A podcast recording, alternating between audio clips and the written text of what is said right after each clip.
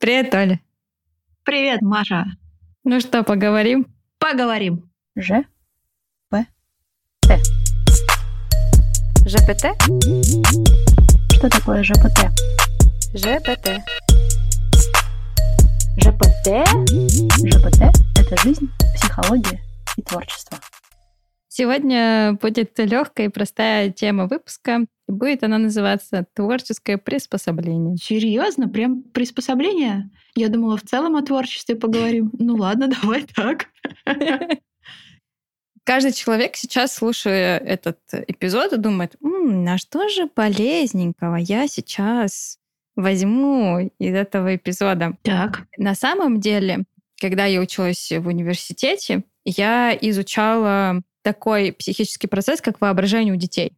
И тогда на кафедре я разговаривала с практикующими психологами, которые в науке уже давно, и они говорили о том, что за воображением и за креативностью, и, следовательно, за творчеством будет очень большое будущее. Это было, на секундочку, 16 лет назад. Сейчас очень много профессий, даже самых простых, казалось бы, и узконаправленных, они так или иначе связаны с нестандартным креативным подходом, когда не просто аналитически можно увидеть какие-то вещи, а подойти даже к анализу с разных сторон, то есть иметь даже креативность в каких-то суперпростых вещах. И в этом смысле каждый человек, слушающий сейчас этот Мгм. эпизод, он может найти у себя в жизни, э, может быть, напрямую, может быть, не напрямую связано в своей жизни как раз-таки вот эту креативность, вот это творчество. Пока мы будем про это говорить, я думаю, что вы, возможно, найдете какие-то ответы на вопросы, а может быть, найдете для себя какие-то лайфхаки, которые могут немножечко улучшить качество вашей жизни или расширить ваше представление, и вы вдруг увидите, что вы что-то классное делаете, хотя даже не думали, что вы это делаете. Вот такая актуалочка на сегодня. Ну, это любопытно. Мы тут недавно делали доклад с коллегой про современные аспекты взрослости в экзистенциальном подходе. И там было немножко про творческое приспособление как одно из качеств взрослого человека. Ну, то есть есть в мире вещи, которые мы изменить не можем. Ну, вот реально не можем, как бы там не выпрыгивали из э, брюк. Не получится. И это те вещи, к которым нам приходится каким-то образом приспособиться. И вот одно из качеств взрослости — это не пытаться их башкой проломить, а сделать так, чтобы и тебе было в этой жизни комфортно, да, там, и чтобы э, не тратить всю свою жизнь на проламливание этих стен, и э, при этом жить довольно счастливо. Я сейчас пытаюсь вспомнить. Я, у меня сейчас такой творческий процесс такой интересный. Я одновременно говорю и думаю, пытаясь привести пример, так, чтобы он еще, знаешь, такой был минимально спорный, ну, чтобы не вызвать негативный комментарий. Хотя, с другой стороны, может быть, и стоит. Мгм. Один, на самом деле, из примеров в современном мире, да, это вот этот спорный вопрос с тем, можно ли выбирать себе пол. Гендер сейчас называется гендером, да? То есть как будто бы если там эм, ну, переодеться в платье и заплести косички, то я девочка, даже если я мужик и мне 59. Вот э, так это или не так? Ну, вот это вот спорное место, да, потому что генетически, генетически, биологически э, это остается мужчина. И это то, с чем придется жить и смириться. Но смирение не происходит. Вот сейчас тонкий лед пошел. Да, я, да, да, да. Я тоже чувствую, как он прям проваливается, проваливается. Ну вот как пример, дальше это можно там по-разному к этому относиться, да, там можно дальше в это обсуждение не выходить, но тем не менее, или, например, свой рост. Ну да, там у меня там рост э, 164, а я вот всегда мечтала быть 175. Я, конечно, могу пойти на аппарат Елизарова, творчески приспособиться таким образом, что мне сломают ноги и вытянут их с помощью такого вот этого приспособления. А можно каким-то другим образом к этому приспособиться творчески.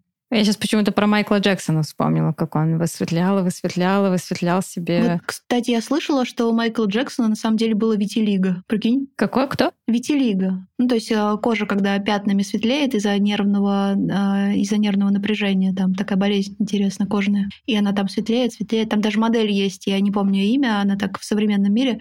Она как бы афроамериканка, по-моему, а, и при этом у нее такие белые пятна на коже, и она постепенно там высветляется еще от э, нервов в разных местах. Ну, не знаю, правда или неправда, но я слышала такую теорию, что у Майкла Джексона было витилиго. Какого черта мы говорим про Майкла Джексона?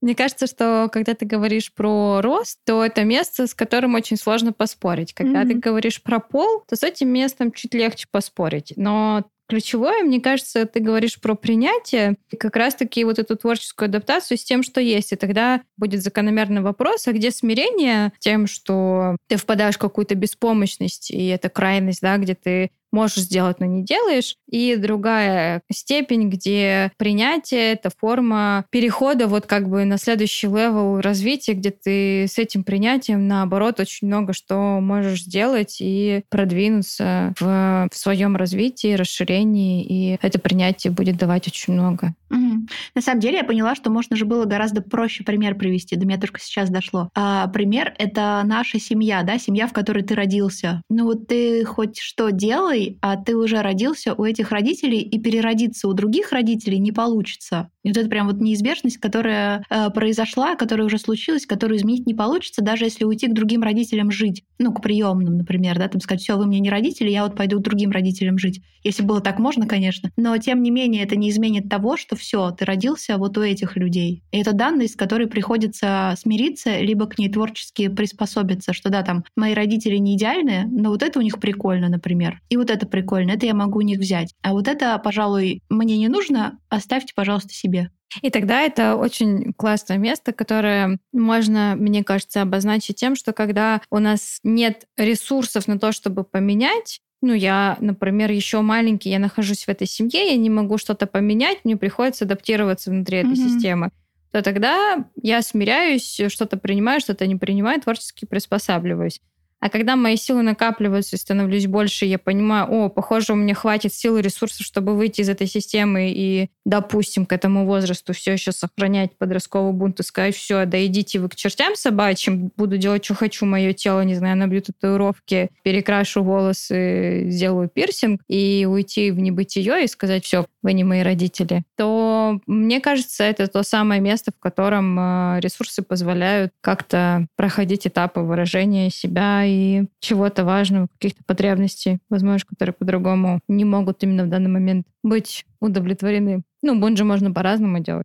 Но вот это интересно, является ли бунт творческим приспособлением или это разные вещи все таки Я это вижу скорее как разные вещи. Как бунт — это попытка переделать, да, там, либо себя, либо другого. Ну, я не про татуировки, а вообще, в принципе, про отрицание. Там, типа, в нашей семье принято обедать в 5, а я буду в 4. Ну, просто вот на зло. Не потому что я в 4 есть хочу, я вот не хочу есть, но буду давиться и есть потому что я не хочу быть как эти родители. Но это же, с одной стороны, вроде творчески приспособился, а с другой стороны, немножко во вред себе. Ну а про творческое приспособление, это я скорее думаю, знаешь, как про это. Ну да, там у нас в семье принято обедать в 5, но я вообще-то есть начинаю хотеть в 5.30 так или будет уничижительно, уничтожительно, если я буду делать по-своему? Смогу ли я это там пережить? Смогут ли это пережить все вокруг? Сможем ли мы договориться?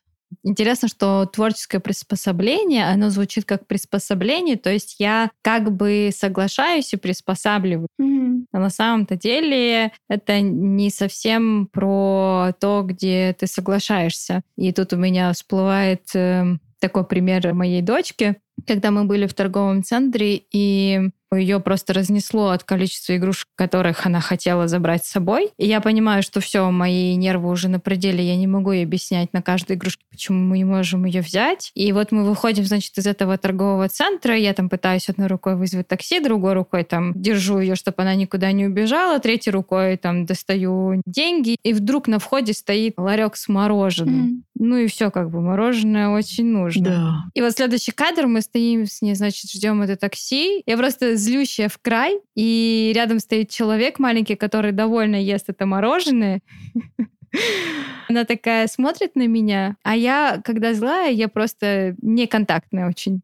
И она смотрит на меня и так лукаво прищуривается, протягивает это мороженое и такая говорит, «Мам, будешь мороженое. И она как бы видит эту злость, но одновременно она не реагирует, э, не контактирует с ней напрямую, не игнорирует ее, не впадает в слезы, не конфликтует, не провоцирует меня, а она вот каким-то таким вот образом подходит ко мне, и я говорю, нет. Она такая, «А что ты со мной больше не дружишь?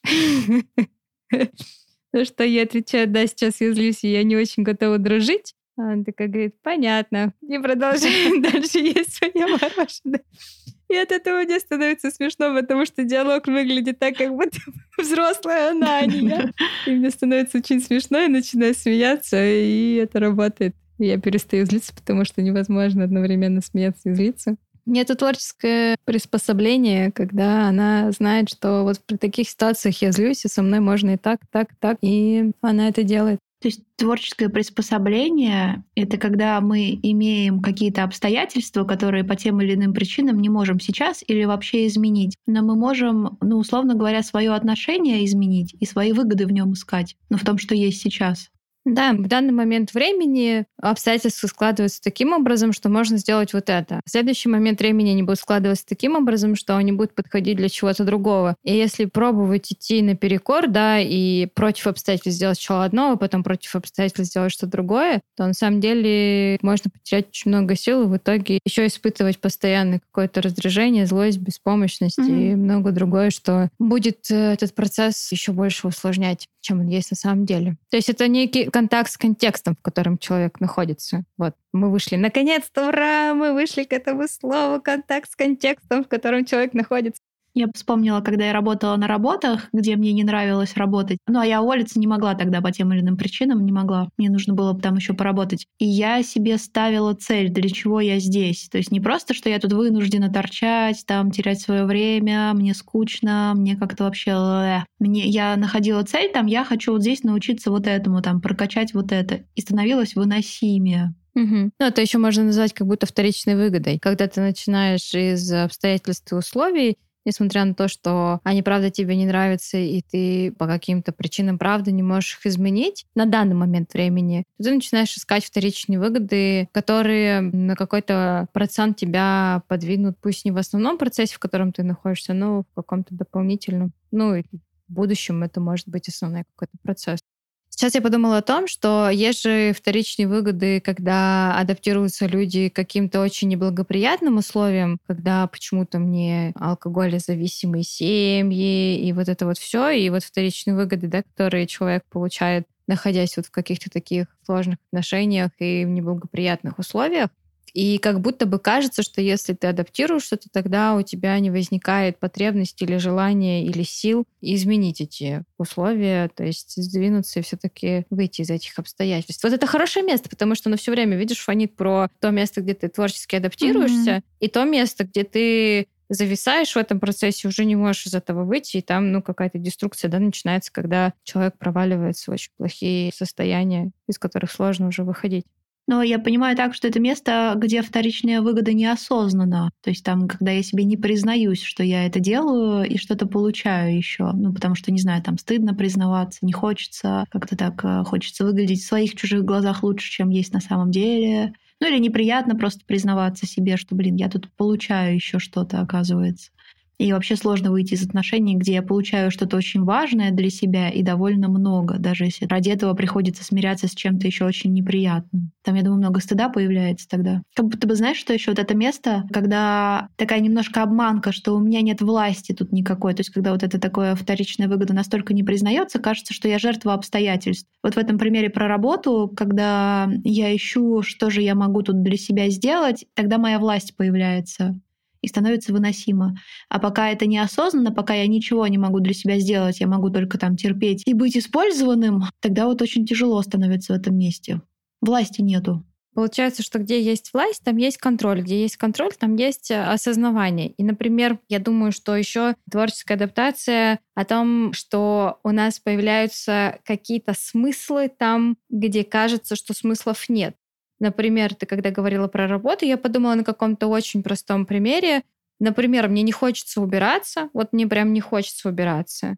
И вот это чувство какой-то бессилия, беспомощности, зачем это нужно, и вот это вот все все равно это раскидается. В какой-то момент времени я, например, могу найти какой-то смысл для себя. Я могу подумать, М, я могу не просто убраться и раскидать все, ну, чтобы как бы по-быстренькому раскидаться, а убрать таким образом, чтобы беспорядка стало чуть меньше в следующий раз. То есть переорганизовать пространство таким образом, чтобы то, что было в беспорядке, все-таки могло сохранять порядок чуть дольше. И в этом у меня появляется много интереса. Я даже сейчас про это начинаю говорить, и мне становится прям интересно. Я думаю, М, а как же я могу организовать пространство таким образом, чтобы вот то, что разбросалось, оно очень быстро возвращалось на место, либо пока я, это, не знаю, достаю книжку, не падало еще 100-500 книжек, и они не оставались на полу, а вечером я эти 100-500 книжек назад ставила, как они их поставить таким образом, чтобы я могла взять и назад поставить, и 100-500 книжек оставались на месте. Очень как бы прост. И вдруг у меня у уборки появляется смысл. Я начинаю думать о том, как это прикольно сделать, организовать эту комнату, сделать ее удобно, интересно, чтобы в ней было приятно находиться. И вот я уже ловлю себя на мысли, что, м, кажется, в этой комнате не просто чисто, но еще так уютно, что мне хочется что-то в этой комнате поделать. И вот получается, что это такое творческое приспособление в том месте, где у меня есть сопротивление, где мне не хочется, и кажется все бессмысленным, да фигня какая-то, все опять назад станет беспорядком, оно становится чем-то очень прикольным и интересным. Мгм. Мне кажется, что творческое приспособление — это какая-то противоположность ощущению собственного всесилия, когда кажется, что я, уж я-то этот мир прогну так, как мне захочется. Ни у кого до меня не получилось, а у меня точно получится. А творческое приспособление про какое-то смирение, что да, похоже, вот тут не получится.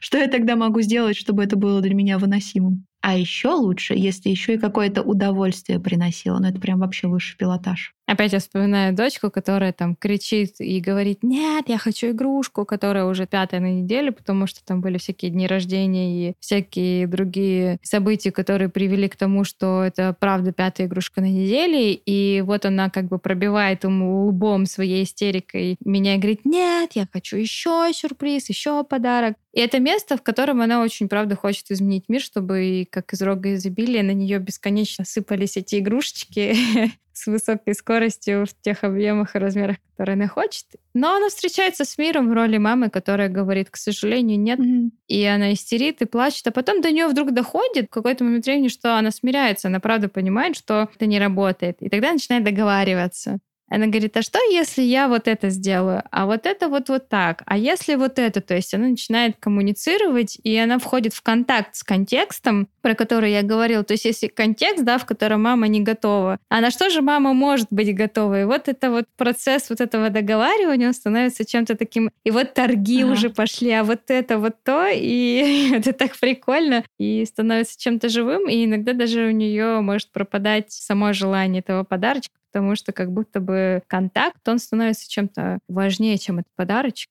И вообще можно вспомнить, что у нее есть такая игрушка, или она была, но она и не играла, или вообще вспомнить что-то другое, и актуальность просто пропадает и становится чем-то новым, какой-то новой историей. Помнишь мультик «Цветик-семицветик»? Она там одно девочка желание загадала. Я хочу, чтобы все игрушки мира были моими. Я не помню, причем как она из этого Да. вышла, там что-то не так пошло. Но вот это вот желание детское, да, чтобы все прямо сейчас. Это правда так и есть. Мне кажется, что эта входящая информация и исходящая информация, она должна быть в каком-то равномерном объеме. В противном случае происходит вот этот перегруз, невозможность сдерживать. Все-таки даже у облака, у памяти компьютера нет бесконечного размера. Все равно есть какое-то ограничение, и тебе за это ограничение материально придется заплатить. Ставлю все игрушки на полку, то я просто не пойму, как и где мне играть там в остальные игрушки. Если у меня будет очень много игрушек, то мне негде будет играть. И если я не... Мы уже, кажется, говорили про это в предыдущих эпизодах, про то, что всегда мы с чем-то прощаемся и завершаемся, да, когда пересматриваем смыслы, ценности, потребности, которые уже больше не актуальны. Вот. Просто я сижу в комнате, смотрю на книжки, понимаю, да, что ну вот есть полка, я сейчас ограничена А в комнате, Б в полке, и ну нет возможности. Но я куплю еще больше книг, ну они будут на полу валяться, мне будет неудобно ходить, я буду переступать и всякое такое. Поэтому мне кажется, вот эта видимость, мы из эпизода в эпизод, да, говорим про эту видимость своих размеров, контекста и всего того, что происходит, такой контакт с реальностью, он помогает в этой реальности, собственно, и ориентироваться. Если у меня нет контакта с этой реальностью, то, естественно, я не смогу не приспособиться к ней, не понять ее, не самому разместиться в этой реальности. Есть как будто бы где-то в этой теме фонит тема жадности, а, ненасытности, жадности и ненасытности. Похоже на то, вы несколько раз про это сказали. Но на самом деле, смотри, мне кажется, что творческий человек — это как раз-таки любой человек, который хочет все да побольше, и он начинает придумывать способы, как же он может это сделать. Как, э, знаешь, я там вспоминаю детей, которые на празднике, когда вот есть такая игра, когда разбира- разбивают э, Пиньята. Пиньята, да, пиньята. Они разбивают пиньяту, оттуда вываливается куча карамелек, и вот я наблюдаю за детьми. Это было так прикольно наблюдать за детьми, потому что были дети, которые не понимали, хотят они конфетки, не хотят, и пока они понимают, эти конфетки все разбирают. Были дети, которые просто заворачивали свои футболки и подол и просто накидывали туда эти конфетки. А были дети, которые брали какое-то количество конфеток, открывали, пробовали, и, например, там понимали, что они хотят там вот эту конфетку, не хотят вот эту, и могли там идти и меняться, или там добирать, если еще на полу осталось. То есть это тоже прикольный такой процесс, э, когда можно понаблюдать за маленькими детьми, которые пытаются этот ресурс, да, как бы Мгм. э, забрать. Это было очень прикольно. И вот творческое приспособление — это когда вот этот подол, да, когда заворачивается этот подол от юбки или от футболки, и, все пытается туда уместиться. Ну вот, а что с этим делать, как с этим потом дальше? Ведь конфетки тоже там пропадут, на одних конфетках далеко не уедешь, всякое такое. Может, они вообще все невкусные, кажется. Мы с тобой говорим, но мы на самом деле определение-то не даем. Мы же не это, не Википедия. Мы творчески приспосабливаемся к тому, что идеального определения все равно не случится. И каждый сможет определить для себя сам тогда, да, там, сверяясь с тем или иным э, дополнением, что для него такое творческое приспособление к его жизни.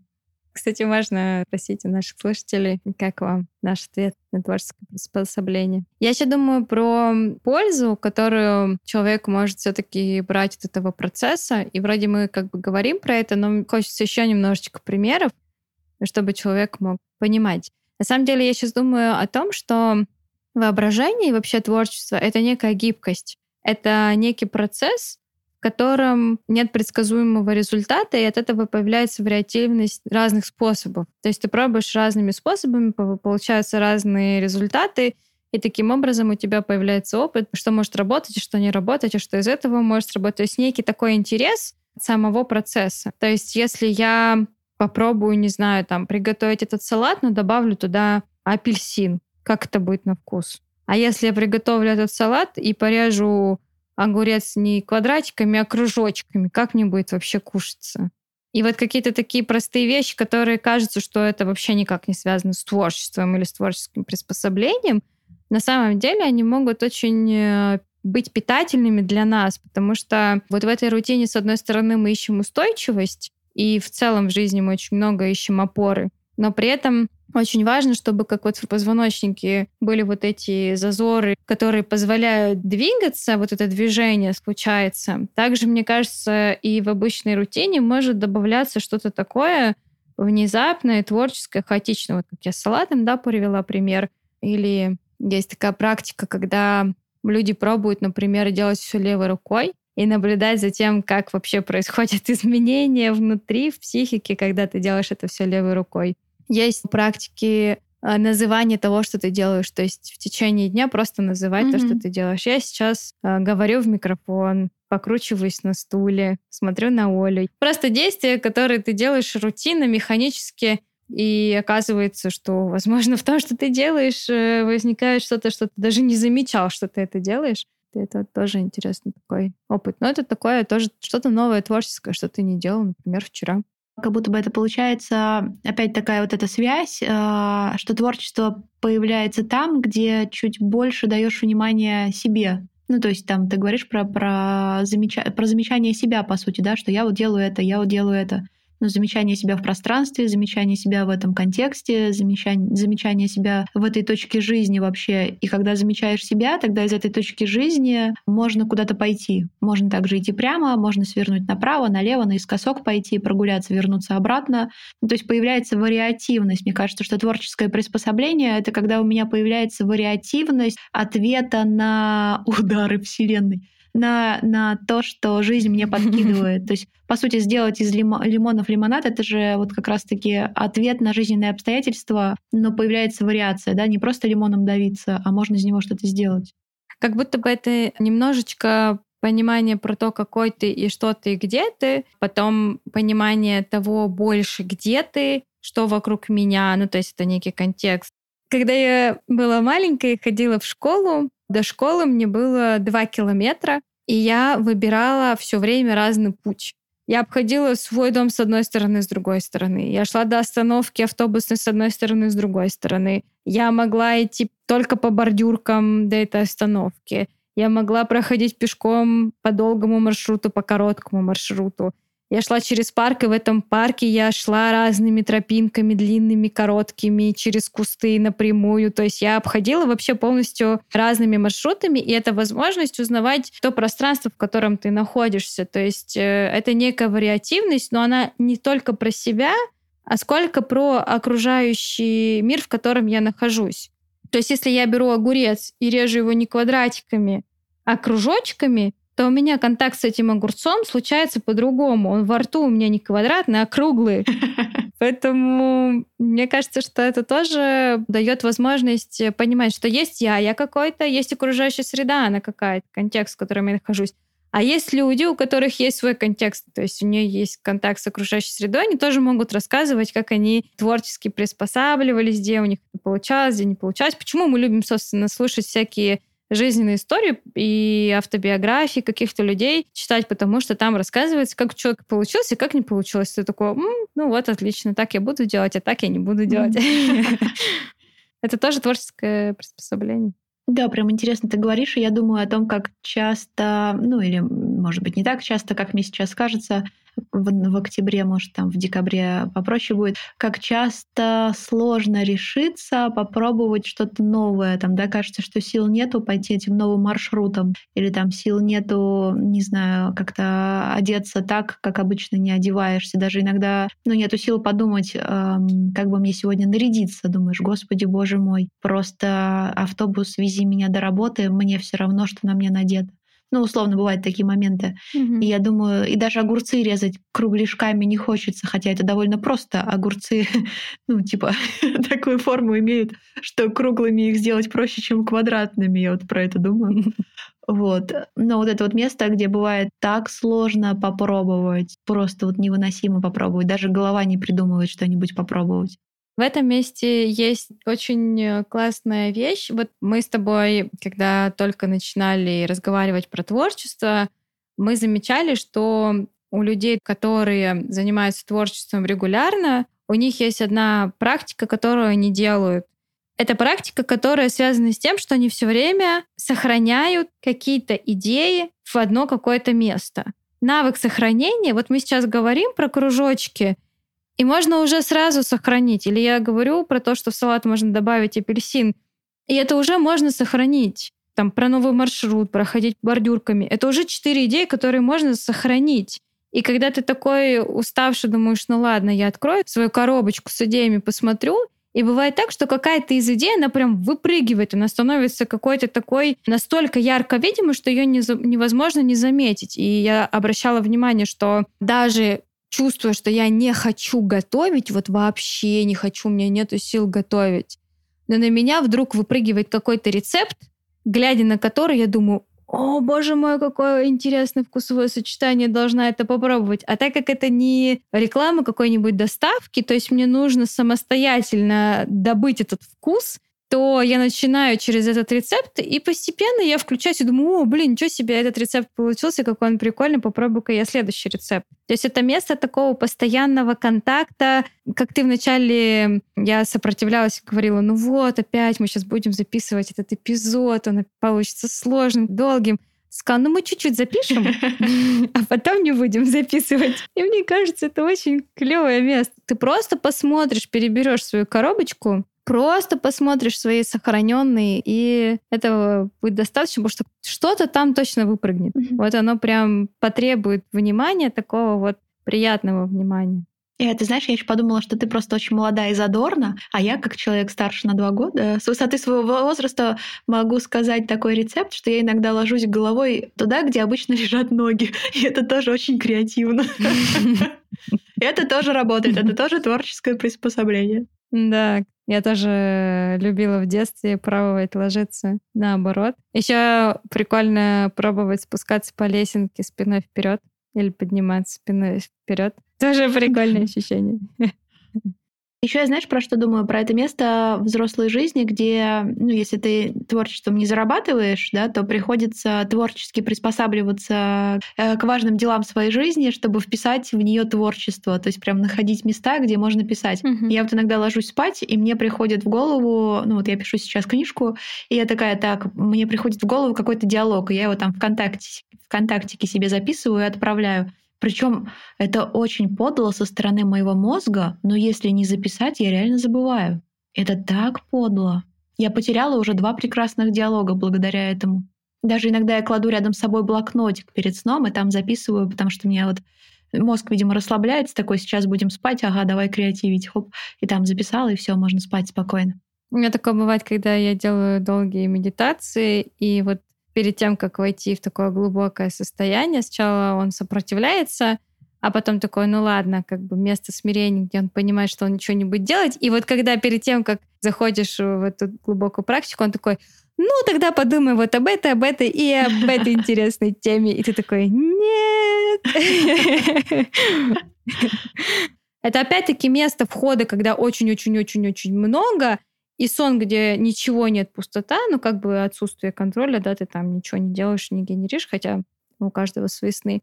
Вот на этой границе, собственно, и располагается это место, да, вот выход, вход, и в итоге вот что-то такое. Ты же помнишь, да, Дали творил э, таким образом, он спал по 4 часа, чтобы вот эта вот граница была тоньше, чтобы не длинный сон был, а короткий сон. И он еще практиковал такую историю. Он очень сильно, когда хотел спать, он брал металлическую ложку и таз, садился около них. Когда он засыпал, металлическая ложка стукала по тазу. Он просыпался, и все, что у него еще было как бы на периферии сознания бессознательного, он пытался выписать или нарисовать. Может, я ошибаюсь насчет Дали, поправьте меня, но вот кто-то из таких вот художников это делал. Так что у каждого свое творческое приспособление да. к процессу, в котором он находится. Даже металлический таз и ложка. Со сном надо поаккуратнее. Ну что, мне кажется, мы немножечко поговорили вокруг творческого приспособления, mm-hmm. и мы ушли в такую более творческую историю. Есть еще творческое приспособление, которое ну, например, дети, которых отдают в детский садик, да, и они испытывают много там сложных чувств, и они адаптируются к этому, и, возможно, творчески адаптируются, но это как будто бы уже история такая немножко про психику, да, про развитие психики. Мы больше сегодня смотрели на творческое приспособление через творческий процесс и через то, как можно даже в своих буднях, в рутине находить что-то интересное и организовывать эту рутину таким образом, чтобы в ней появлялось больше положительных чувств и больше смысла и ощущения власти, mm-hmm. как говорится. Да, власть. Власть — это чертовски приятно. На этом наш эпизод закончился. Пишите свои комментарии, отклики, чувства. И спасибо, что были с нами в этом эпизоде. Услышимся в следующем. До встречи. ЖПТ — это жизнь, психология и творчество. Спасибо, что были с нами в этом эпизоде. Присоединяйтесь к нам в соцсетях GPT нижнее подчеркивание ОМ. Ссылка будет в описании. Мы будем рады вашему мнению, обратной связи и обсуждениям. А если будете хамить, мы вас заблокируем. Шутка! Шутка! А может нет.